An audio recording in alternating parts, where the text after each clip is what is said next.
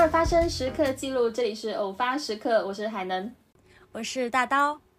为什么感觉好像很久没有录播客的样子？但明明就是一个月，一个月有录一期，月更就真的是我们目前可以接受的频率。是因为因为这个月我们是二十七号才录，但之前我们都会在二十号左右录。哦，是不是？是所以觉得可久了，少慢了一周。真的，我觉得后面我们在剪的时候真的是要 也是很困难。这一期不一定能够八月上，可能九月初上。先立个，先立个 flag。我觉得可以的。对，不要这么逼自己嘛，也也没有人在 push 我们。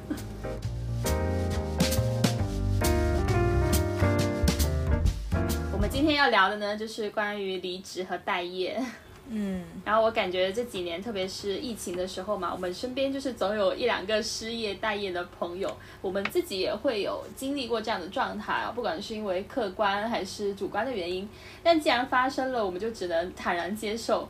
那这个时间段可能是一周、一个月，甚至半年，你的情绪也会一直在变化。那你怎么去度过这段完全属于自己的空闲的二十四小时？应该每个人的答案都是不一样的。是，而且我最近就是在待业。对，大刀现在是个待业新人类吧，算是。是是。这段时间就是有很火的一个梗嘛，就是某某人的至暗时刻。然后，例如说上海打工人的这样时刻，就是外地亲戚朋友过来，让你陪他去迪士尼。租房的这样时刻，就是房租砍了半天，入住后发现，哎，水电超级费钱，就是类似这种自嘲吧。然后，我觉得失业失业人的这样时刻其实也不少。那今天我就我们可以边聊边总结一下。可以。那其实你是刚刚开始待业嘛？那你之前有有有待业过吗？好像我从毕业到现在没有待业过，哎，就是基本都是无缝连接的状态，是吗？对，因为我怕那个社保断了。这一次要要不是因为就是要回家什么的，我我我想休息一两个月，我我也会直接再找份工作然后入职的。明白。那像我的话，我其实有过半年的时间是待业的状态，哎。就还算是蛮长的一段。嗯，当时离职后，因为刚好是快年底嘛，就回家过完年。然后深圳疫情那个时候又严重了，我就在老家待了很长一段时间。舒服吗？那个时候 非常舒服。然后这半年其实也不能完全说是因为疫情啊，或者大环境不好啊什么的，工作不好找。那其实还是就是能力一般，水平有限，然后要求又多。不要这么谦虚嘛，就是行情不好嘛，就是会陷入这样一种呃，比算是比较被动的一个状态吧。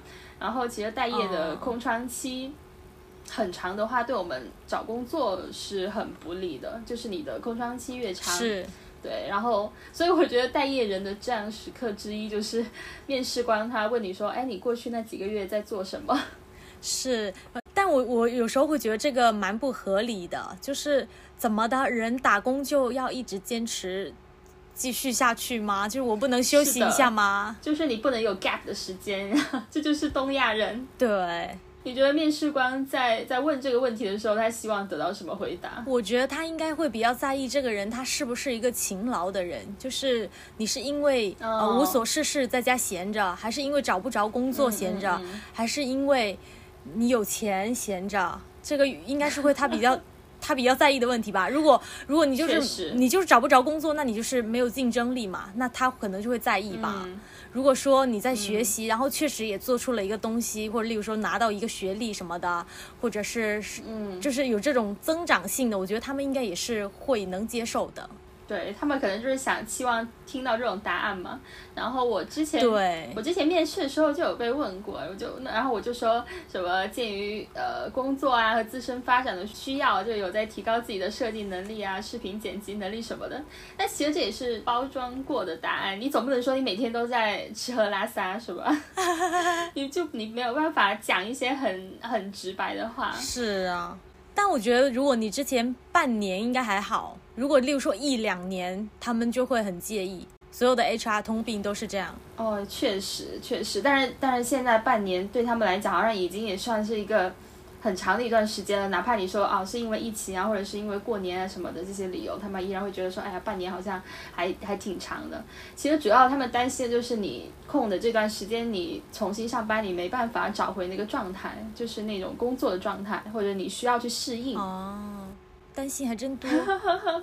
但如果你是骑驴找马的状态，就在职的时候找工作，可能就不会有这个问题。嗯，对吧？你无缝链接的时候，其实就是在职的时候在找工作，是吧？对，就是在职，然后投简历，然后去面试，然后这边就交接完，直接就商量好时间，两边都商量好时间，然后就过去。嗯嗯。但是这种问题可能会有会出现一个状况，就是我最近有一个朋友他遇到的，他就是呃骑驴找马，然后在职的时候找了一个公司去面试。嗯。完了呢，那个公司特别着急，那个岗位已经空缺了一个多月吧，所以很着急，希望他下周就入职。然后呢，他又很满意这份工作，所以呢，他就答应了人家，说下周去入职，就去现在的公司提辞职啊。现在的领导就特别生气，说什么我好难受啊，你怎么能这样呢？只只有一周，你让我怎么交接？什么什么，你提离职你得一个月才能走，什么什么，就各种。各种卡他，是的，是的，对，就是不让他走，然后他就很焦虑，陷入一种很焦虑的状态。他就觉得，那我要是不要那边的话，我要我这边的话也只能走了，那我就是相当于又是裸辞了，他就很焦虑，就会遇到这样的问题。哦，那他现在这边离职的话不行吗？就直接离职嘛？他心里心里有把有有根刺，他就觉得不能够这样，他觉得要交接好，他是希望交接清楚再走。但最后好像还行，就是最后双方都愿意答应延迟到这个月底，所以他就是月底可能会去新公司。对，但是这种就是会有这种问题咯。如果你遇到遇到一个很好的岗位，但特别急，是的，是的，嗯，那你有没有办法入职？会有这种情况？会有的，会有的，所以要把握好这个时间嘛。那其实一般来讲。像像我之前的公司，它其实也就是呃需要一个月的时间去做交接，嗯，一个月的时候你找，对你找工作可能其实还是可以，以前啊以前还是可以找到，就是一个月的话，对，就就是有这个时间空隙可以安排，对的对的。但其实你在职的时候去面试也是一个问题，因为你就要一直请假，对。而且也要编理由说，那你现在是在职吗？你这个是为什么要走啊？啊，我就是希望有更大的平台可以发展啊。是，那 那真实的原因其实，嗯，对，大家懂的都懂。也不知道为什么大家老爱问这些，就是常规的问题吧。他他其实也不一定想要知道答案，但是就是常规的问题问一问这样子。啊，但讲真哦，就是在我裸辞之前，我有一段时间是很焦虑的。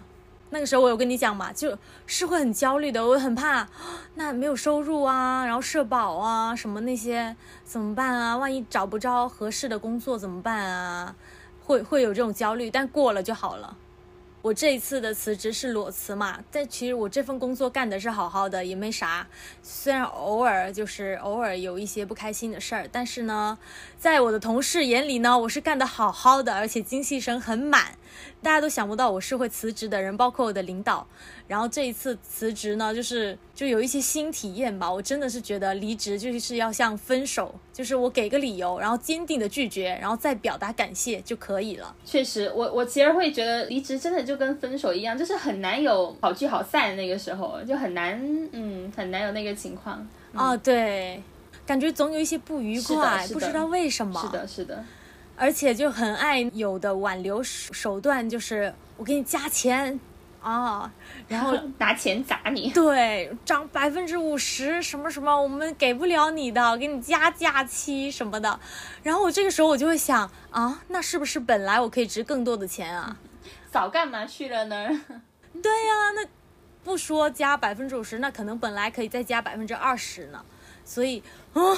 就那种心里又更不好受了，还有一个点就是会道德绑架，就说，哎，我对你不够好吗？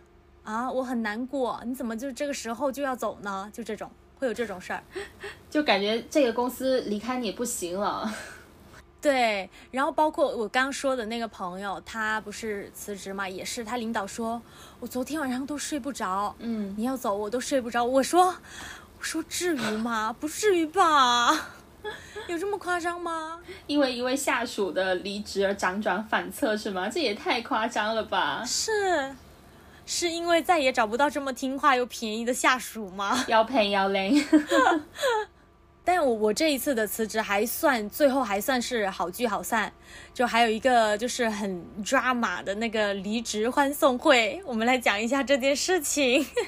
我刚开始跟我的我的领导是很很好聚好散的，他还给我送了礼物，我也给他送了礼物，然后还写了信啊什么，还给一些关系好一点的同事都有吃饭啊，送礼物什么的。对。然后呢，跟我的老板呢是有一点点不开心的，因为他那个时候跟我聊的时候说了一些很难听的话，就为了留我下来，然后呢我不留，也不告诉他原因。其实我告诉他了，我说我要回家结婚。他说：“你结婚你可以回去，然后你再回来。我干嘛？我结婚还在你那里？你谁呀？就那种，然后就有一点不开心。后来他就问我，说怎么的？是家里爸妈离婚，你必须回家陪着吗？就说这种话嘛，就很不舒服。这个老板真的，真的还蛮奇葩的。就是你不知道他的脑回路在想什么呢？就是。”然后，然后我就有一点点不开心，不是有一点，是非常不开心。后来我有发文字怼他，但他没有回复我。然后我就是就跟他就没有，我觉得没有好聚好散，我对他心里的那种最后一丝好印象都没了嘛。我插播提问一下，那你删了他微信了吗？我没有加他啊，因为我们这个公司他正好都用的是钉钉，所以都没有开放那种加加好友的，除非就是没办法，或者是说大家关系出去吃饭啊什么的，哦、对，或者是说就在那个场景下，我我就是要走这个加微信这个流程，我才会加，不然我就没加。然后我那些群啊也没办法加，就他要是想主动加我，他还加不上，他只能问我才能加我。然后我走的时候也没有加他微信，因为他最后这一招给我整的印象很不好。他就是觉得哟，你小姑娘加的，我还拿捏不了你的心态。平常他都用这个套路留下了好多人，我们公司有一些待了很多年的小姑娘都被他这样留下。但是哟，你这个小姑娘，我居然拿不住你，他就不舒服了，他开始攻攻击我了。然后呢，我就觉得我跟他没有好聚好散了哦。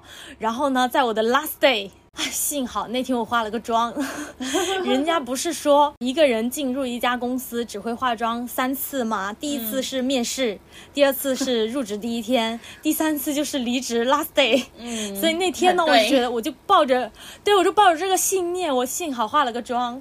然后呢，我一到公司，就那个老板的助理就跟我说，我跟他关系挺好的。跟他还有我的领导关系很好，嗯，然后呢，他就跟我说，哎，那个，领领导有没有跟你说今天有一个欢送会啊，要给你弄？我说什么？什么？我说没有，我我什么东西啊？我就慢慢，我就悄悄走，因为公司很多人不知道我要走的，我就看到他在做 PPT，说是老板要的，我说我不想，不要搞这些，他要干什么？还给你做了个 PPT。然后下午还要发言，你知道吗？欢送会，你不得说公司的好话呀？说这个公司可好了，然后领领导都可好。对啊，他不就是要达到这个目的嘛？而且这件事在我们公司是首次，你知道吗？这样子呢，破例了。所以呢，他其实对他就是要做给别人看，因为我这个岗位要接触公司很多人，在做一个游戏，然后呢，这个游戏会关乎所有人的呃绩效，对绩效就多少钱，对，所以呢，我要对接到每一个人，所以。大家都认识我，影响会可能会有一点点，有一点点影响吧，对大家来说。说哎，他怎么干得好好就走了？他们可能就出于这个效果，所以老板呢就要要办一个这个欢送会，就是我最讨厌的，很讨厌这种仪式。然后我就不得不准备嘛。然后呢，那个整个欢送会超级抓马，我跟你说过。首先呢，下午的时候就通知大家说是某某某的欢送会，就说我的欢送会。对，然后呢，好多人都不知道，大家都以为我要出差去美国了。啊？什么？他他要去美国了吗？要欢送他？大家以为我去美国出差了，然后呢都不知道，大家一头雾水。有一些知道的人，就是那些 那些同事，就是说呀，下午要看你表演了，很烦。然后呢，然后我们开始就进屋，然后我们部门的人就都在那里。嗯。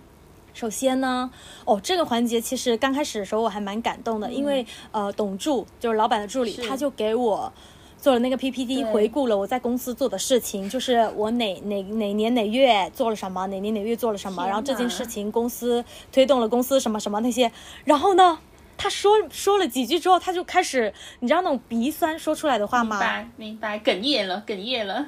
你记得那个时候我进去开会，你就跟我说，你该不会还要哭吧？对我就在刚开始的时候我就开始哭了，我偷偷就开始抹眼泪了。就是泪点低嘛，泪点低的人真的会被这些就是 突然打中。他做的很用心，真的是有戳到我的心。就我觉得，哇，我在这个公司这样走过来那种。嗯，这这这个可以写在写在你的简历里。是啊，就做了什么事情，得到什么？你说你把这份 PPT 发给我，那我回头让他把 PPT 发给我。然后呢，公司还什么有一个系统，然后说什么上面写上我的名字，说是我创建的，什么什么那些。冠名，冠名。哎呦，太感人了吧？那我不是，哎呦，何德何能那种感觉。好，然后第一个环节就结束了。然后给我送花，然后我就要发言了。那天早上通知之后，我中午都没睡，我都在码字，写了好长呢，应该有五百多个字。感谢同事，然后领导，感谢老板，然后跟大家说公司可好了，大家大家留下来好好发展。然后我一顿说，然后呢，我说的时候。那个董柱，因为我跟他关系挺好的，在日常的工作当中关系很好，他也是泪点很低的人，嗯嗯，他就在那里哭，他是主持，哗哗一顿哭，哭到泣不成声，不知道以为你怎么了，怎么怎么要哭成这样？对，然后我就说，我就说谢谢大家，那个祝大家什么前程似锦啊什么的，然后到他主持了，他就在那里哭到泣不成声，然后他跟跟那个老板说，他说老老板，你你先救一下场。他哭的不行，他说：“老板，你你先救一下场，你说几句。”他发言完了就结束了，然后呃，那个董柱就又又说了几句话，然后他又又要开始要哭了。完了呢，好了，到这里就结束了，还有最后一个环节，然后还要颁奖，给我颁了一个。叫做就你们那个游戏，就你们那个项目的那个名称的那个终生终身成就奖。我跟你讲，这种事儿只有我们那那个老板才想得出来。呃，关键就是你们这个奖项，这个奖项它是一张。一张 A 四纸打的那个奖项是吧？对，那个奖状哦，那个是奖状纸，然后打的奖状。哦，奖状纸哦，那还用心了呢，就是不同有用那个奖状纸，是不是还是很用心公司有一堆奖状、奖状纸，他们就爱走这套。我跟你讲，如果时间充裕的话，我真的丝毫不怀疑他们会给你打一个奖杯，就那种淘宝定制是奖杯。是的，会的，我跟你讲，会的，会的。你还要拎回家？我不会的，我会带下楼丢到楼下的垃圾桶。然后哦，最抓马的环节就是最后，集体说唱一首歌，然后送给我，猜猜是什么歌？我我当时你你说了答案之后，我都没听过，我说这什么歌？我以为是那种感恩有你，知道吧？然后在那里比手比比那个手势啊之类的。结果你说不是，你那首歌我真的没听过，没有什么歌来的？叫祝你一路顺风，吴奇隆唱的。我们小学的时候音乐课本上有，真的假的？对啊，祝你一路顺风。什么那天听你要走，什么什么那些，然后呢，我们就唱，你知道吗？全员一起合唱，唱唱唱。关键是什么？竟然有几个同事他唱哭了，他们就在那里擦眼泪，然后鼻子都红了。然后那个董柱也在哭，我想说是不是有点过分了？就很好笑，很抓嘛。你当下当下会不会觉得说我何德何能？真的真的，我觉得我何德何能。然后唱了半首之后呢，大家好像还没有意思要停，你知道吗？我说可以了，我觉得可以了，然后就停了，就半首。而且你你那个时间点其实要去要去赶车，是不是？本来预计呢是半个小时，结果快一个小时了。然后我一结束，我就急忙急忙拿着我的行李就就跑了。好家伙，我那个充电线没拿。但 是我我觉得，我觉得他们应该也是，嗯，也是一种欢送，是一个心意吧，是一份心意啦。然后这件事我也觉得很感动，也是很感动，真的很感动的。但真的很抓马，就是我没有经历过，我第一次经历。主要是怎么还还会就是那那个董柱，就是我们关系好是，但是哭成这样。然后我领导在连线，因为我领导出差在美国，他就在线上连线。对对对，他也在哭，你知道吗？他说他一直在哭。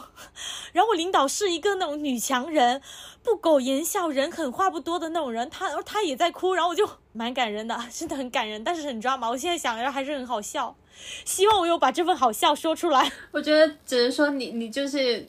真真的在那里就是非常好嘛，大家就是很舍不得你，这这也可以理解。但是同时，这个抓马程度确实也是 难以琢磨的。对对对，但是我那个老板他就爱搞这套啦，所以就是会有这种东西。可是也给大家一个交代吧，嗯，所以我这个还算是好聚好散。是，还好你是 E 人哎，如果是 I 人的话，真的就是 脚趾抠地，你知道吗？而且根本就讲不出什么话。我跟你讲，E 人都在那里脚趾抠地，中午都没睡呀，准备那个发言稿比准备博客还认真，真的。一顿措辞，生怕哪一句不合适。哎，就是哪怕对公司有更有有什么怨言啊，在那个时候还是得说点好话。就你也没办法说出点什么。嗯，而且到那一刻，就是发生这种事的时候，就是会忘记其他的不愉快，觉得挺好的，也算是一个很好的收尾，然后就这样走了那种感觉。对，我觉得有时候真的会这样，就是你。在在职的时候，你感觉有很多的不满，但是到离职那一刻，可能人事经理啊什么会找你谈话，他们也想知道你为什么要走。你你当下你真的也讲不出太犀利的话，你就想着还是给彼此留个体面这样子。对对对，指不定下一家公司他还是 HR 呢。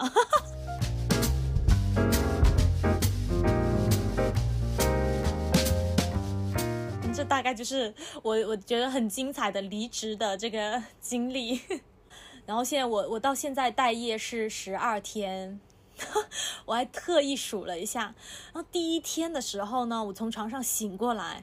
习惯性的打开钉钉耶，你那个时候会吗？对我，我不会，我不会有这种感觉。但是因为你是经常会收到同同事们发来的钉钉嘛，就是我有时候看你截图，你不都是上面有一大堆的信息，我都就我就觉得害怕。对对对，我不会，因为我不用对接太多人，对，所以就还好。哦，所以就还好。我那天就是习惯性打开钉钉，然后发现没有消息，嚯，好怪哦！就说哎，怎么回事？哦，我辞职了，我已经待业了，我没事儿做。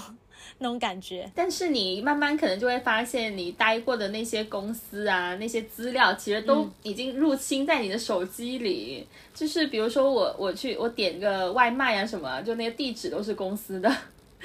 然后小程序啊，点点奶茶上面都是都是以前那些公司的地址，都在是是。还有开票开票的那些抬头都是以前的公司哦，也在。你抹不去跟过去的那个跟公司的关联的。对，就是要长按删除。然后还有一个点，我我刚开始的时候，我觉得我肯定能睡到天荒地老，但但是前两三天的时候，真的生物钟会自动在那个点醒过来。但是呢，又出奇，这个生物钟又出奇的，呃，能适应。就是在上班这么久的时间里面，呃，我们都是八点半起床，然后呢，十十一点半或十二二点之前睡觉，然后呢，辞职了三四天之后，哇，现在已经习惯了两点才睡。第二天睡到十一点，马上适应哎，这个生物钟 由奢入俭难，由俭入奢易，好不好？真的？怎么会这样？你要是开始上班的话，痛苦不堪。对，痛苦不堪。呃，其实我们刚刚不是讲到说，面试的时候，人家面试官会问你说，呃，之前几个月在做什么吗？那其实你的爸妈或者你朋友可能也会关心，就是你不工作的时候你在做什么？嗯。我们就是东亚人，真的就是有休息羞耻症，就是闲下来的时候，你有你不做点正事，就好像哎很虚度时光的样子。对我有哎，我觉得好闲，很空虚。我想说要不要找点什么来做，要不去上班吧。然后听到人家 人家在聊工作的时候，我想说哇好好，你们居然有班上。哦，真的会，真的会有有朋友就是说他呃在上班的时候就想离职，那离职之后哎挺还挺想上班的。是是。很多人其实离职之后，他会开始制定一些计划，就一天的 to do list，就是几点到几点要做什么，对，就健身啊、学习啊、投简历啊什么的。但至暗时刻，我觉得就是这个计划，他他坚持不到一周。就读书的时候，我们是按那个呃课表来走嘛，我们时间按课表来走。然后工作的时候，我们就是又贡献了八九个小时。那当你拥有了完整的空闲的二十四小时，这个时候是非常考验自制力的，因为没有人在，没有人在在 push 你嘛。然后我我也不是一个会做那个详细计划的人，但是我当时有个坚持的点，就是说我我我不希望我这一天是从十二点开始的。哦，那你都会几点起床？我我真的八九八九点就醒了，因为就是那个呃生物钟，我也是生物钟，八九点就醒了，就还是想要维持上班的作息吧，然后一天三餐也要正常的去吃这样子。哦，嗯，不过是啦，因为像我这样熬夜，我其实还蛮觉得蛮不舒服的，我还是希望早睡早起的。嗯，但是你现在在家的话，你睡要睡到十一二点，你你你爸妈没有在管你的是吧？现在还没有，因为才刚开始。然后我也会做一些家务，现在就开始做一些家务。然后今天早上的时候呢，我就感觉到我妈就是开始有一点觉得说，你要不，他就有有话里话外有时候你要不要早一点起床啊，然后晾一下衣服啊，或者什么之类这种。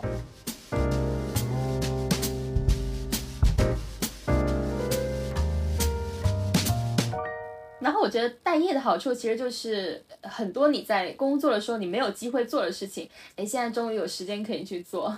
我那时候是在老家嘛，就在老家待两三个月，然后我每天都会骑车，就感觉好像二十几年来第一次认识自己的家乡。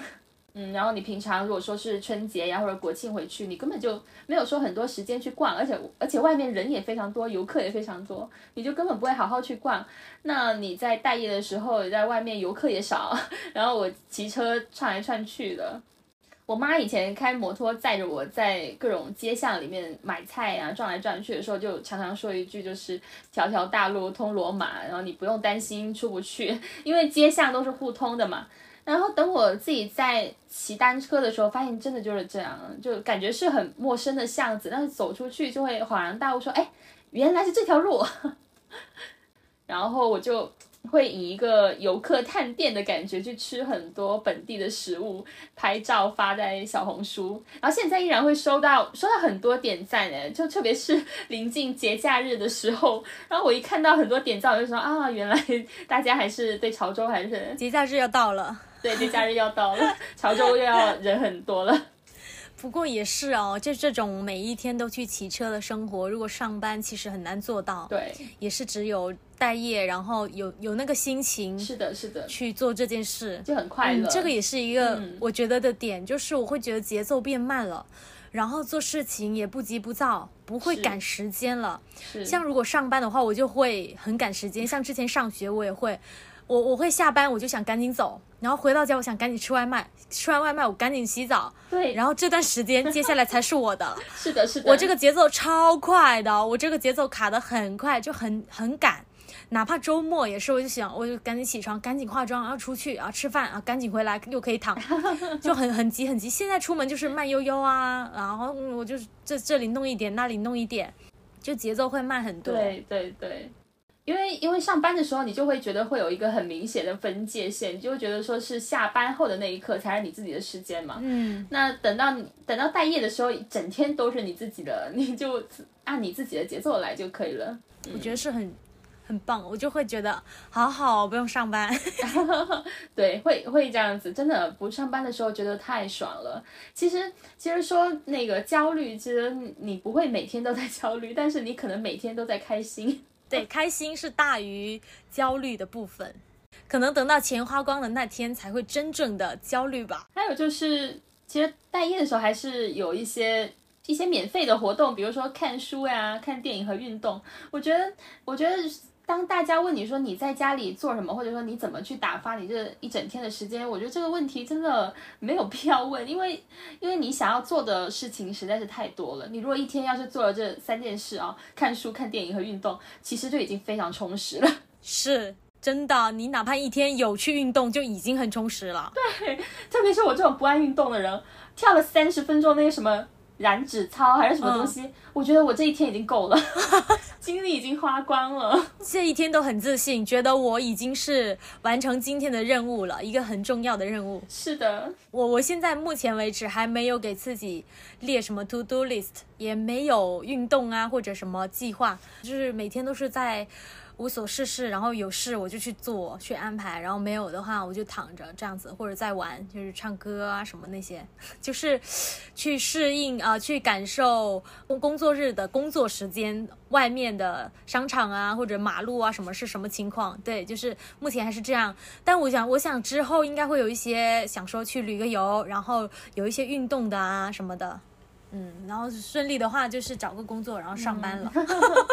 你知道吗？真的，我想不到的是，没想到辞职之后会觉得上班还是想上班。其实是来源于一种就是没有收入的压力，我觉得，嗯，对对。然后还有那种就是你刚你刚刚说的那种啊，明白，呃，休息羞耻感，对，有这种感觉，嗯。不工作的时候挺挺发慌的心里，对，就是不过有可能我过了一个月之后就觉得又觉得挺好，会不会？也有可能，也有可能。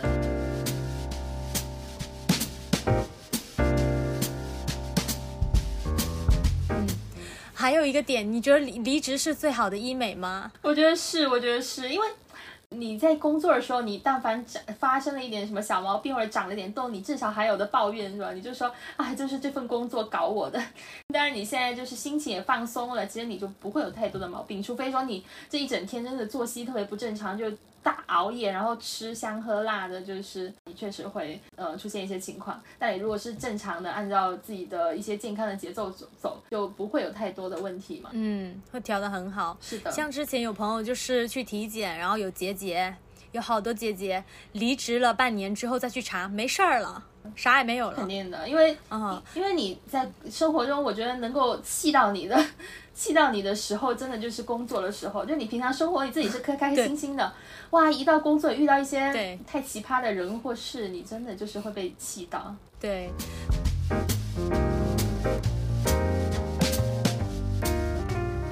但我觉得确实半夜的时候，还有就是可以去户外走走，然后去看展什么的。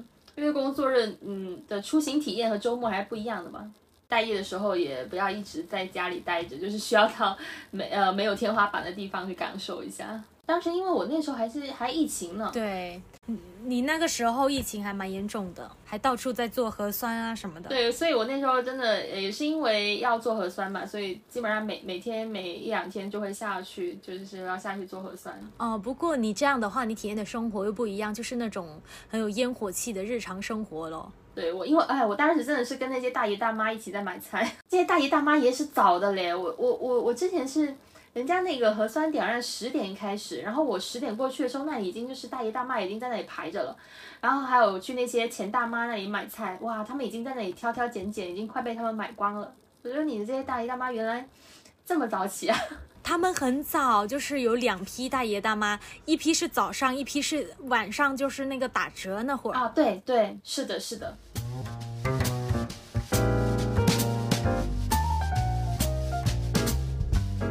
所以最近待业的时候，你这是还是一个比较放松的一个状态吧？应该也不会有人再问你说，哎，什么之后要去找什么工作之类的。没有，我我都见不到什么，就是没有啊。就我爸妈，他们也不问，他们就知道我要休息一段时间，然后没有人问。我觉得这挺好的。对，我觉得待业的时候其实很。很烦那些就是就是一些亲朋好友还是怎么样，就是会一直问你说，哎，那你怎么还没有找到工作呀？什么什么之类的。因为其实本来本来失业这件事情对对自己来说就是有一点压力的，然后突然外面的这些人的这些天天问，呃，看似关心的询问，其实对你来说真的就是压力加倍。就你本来其实是。没有没有感觉的，就是你还在享受这个待业的过程，不用上班的这种状态。就是对，本来很开心，然后这根筋突然就紧了一下。所以朋友待业的时候，或者亲戚待业的时候，真的没有必要去不要问，对，没有必要去问人家这个问题。像像网上有的人说，这个待业的至暗时刻，还有一个想申请失业保险，发现主动辞职不能领，还要被迫灵活就业。你能懂这个吗？因为你之前都是无缝链接嘛，所以社保其实是没有断的。那像我之前的话，我是当时疫情吧，然后可能深圳这边有一些什么补助，就失业补助金之类的，就可以申请。就不管你是不是你是主动离职还是被迫离职，你都是可以申请的。然后我当时就申请了，申请的话呢，你就不能再自己缴纳保险嘛。对，所以就就是所以也是断了断了几个月。但其实断了几个月影响是不大的，因为不不刷那个医保嘛。所以其实是没有什么太大的影响哦，所以你那几个月是断掉的啊？是的，是断掉的。就如果你要领那个补助金的话，它就是断的。对，我觉得真的，以前以前你如果是无缝链接，你根本就不会去了解社保这一块的问题。哇，但是你一旦就是待业的时间比较长，天呐，你就开始想说，哎，我要那个自己去找一下代缴啊、代挂什么的。对对，就会有这样。其实你之前，我觉得很多人就是工作了几年，他其实他都不一定那么了解那个五险一金。是。像我其实不了解的，然后我就一顿查，我也没查明白。反正大概就是说要申请个灵活就业，然后自己才能补交，不然的话就是要找个什么公司，然后代缴，那个的话就能交齐。如果个人的话，就只能交医保和什么养老保险三险。对，反正就只能一一个人的话，呃，个人的话只能交三险。对，然后那些什么什么生育津贴啊，什么那些就不能，就没办法自己交，被迫要了解这些知识。嗯，然后还不懂，还没了解明白。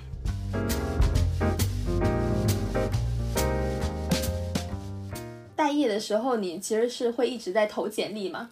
哇，当时就是你如果一直投简历，然后没有呃，就是已读不回，你真的是心里也是有点不爽的。HR 看的简历实在是太多了，他能够已读已经是不容易了。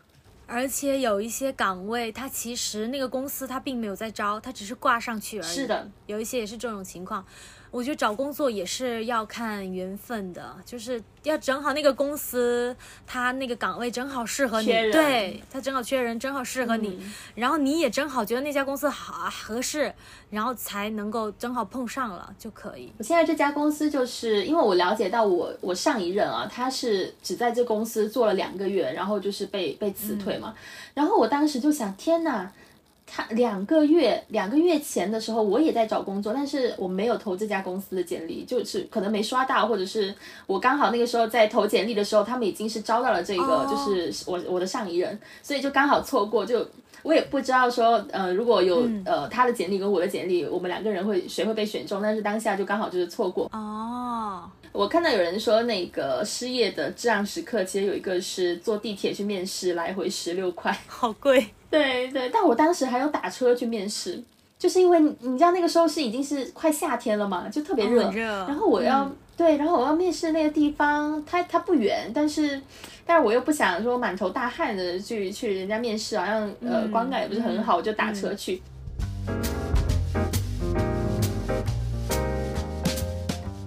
你待业的时候会看很多书吗？那个时候真的算是我工作以来看的比较多的吧，就真的是因为你以前你可能会说，哎，我好像没有时间去看书，但你现在有时间了，嗯，你又有家里又有书，你不看好像说不过去吧。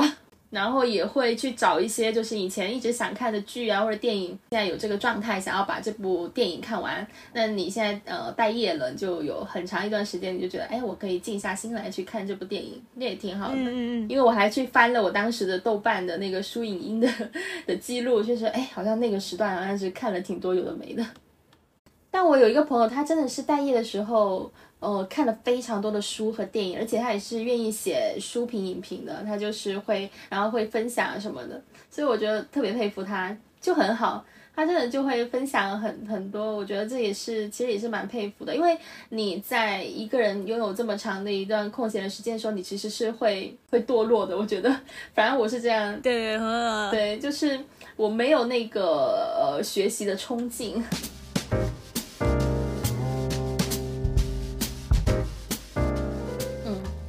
所以我们刚刚聊了这么多，那其实这样的时刻应该就是，例如说你面试的时候，呃，面试官问你说你那几个月在做什么吗？还有就是去面试的这个路程会花费很多，但其实面试没有结果，那你会花费了很多时间跟精力。还有就是要自己去处理这个医保的事情、五险的事、五险五险一金的事情。啊，我有我朋友有提到一个，就是说。他想要喝咖啡，但是没有理由 哦，因为上班的时候对是上班的时候想说我要提神醒脑，是的，是的，但是下班就说我又不干嘛，我干嘛喝咖啡？对哦，但是哎呦，你看这个觉得没有必要，但是会我理解，对内心内心会觉得说我又没付出什么，我也没工作，我我怎么需要这么一杯来提神醒脑？但是你让我想到有一个，就是人家网上不是在说吗？说那个。驴被人家抽着鞭子拉磨的，没见过自己驴自己抽自己拉磨的，给自己上燃料，让自己能更好的、更好的去工作。嗯，确就是这样子。嗯，那我们这一期的。播客就这样子喽，希望在听播客的朋友们都能够找到一份好工作，或者说在待业的朋友，希望你能够放松下来，然后去好好享受这个过程。对，然后如果如果有曾经有这种待业的经历或者离职的一些精彩的经历，欢迎大家在评论区告诉我们。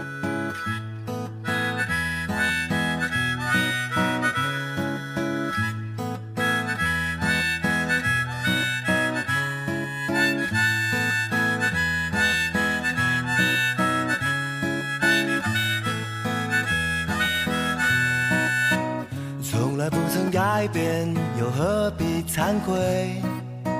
从来不曾得到的还要再追。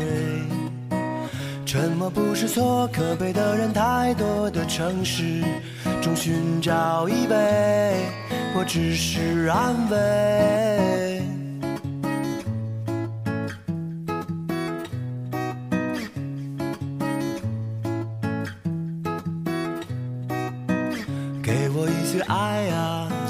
再伤悲，给我一句赞美，就忘记狼狈。从不相信什么所谓上天安排的那些因果会让我解脱。意外，年轻就不应该疲惫，谁在乎那一点点伤悲？那不就是生命中最完美、最珍贵的那些体会？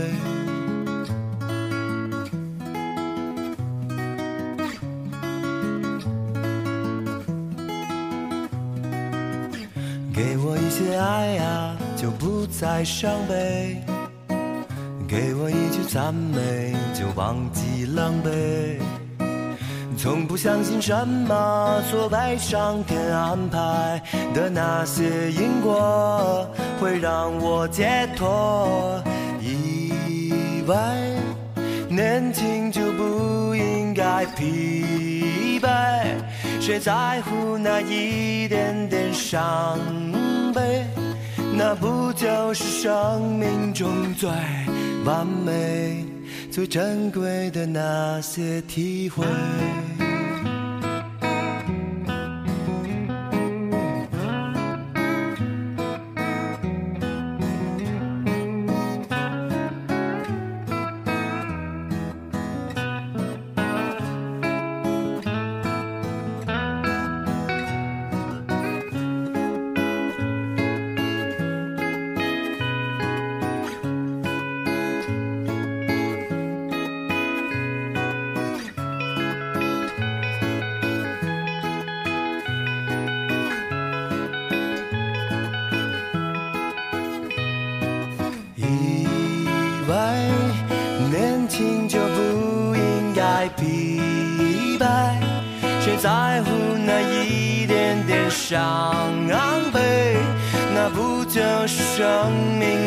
醉。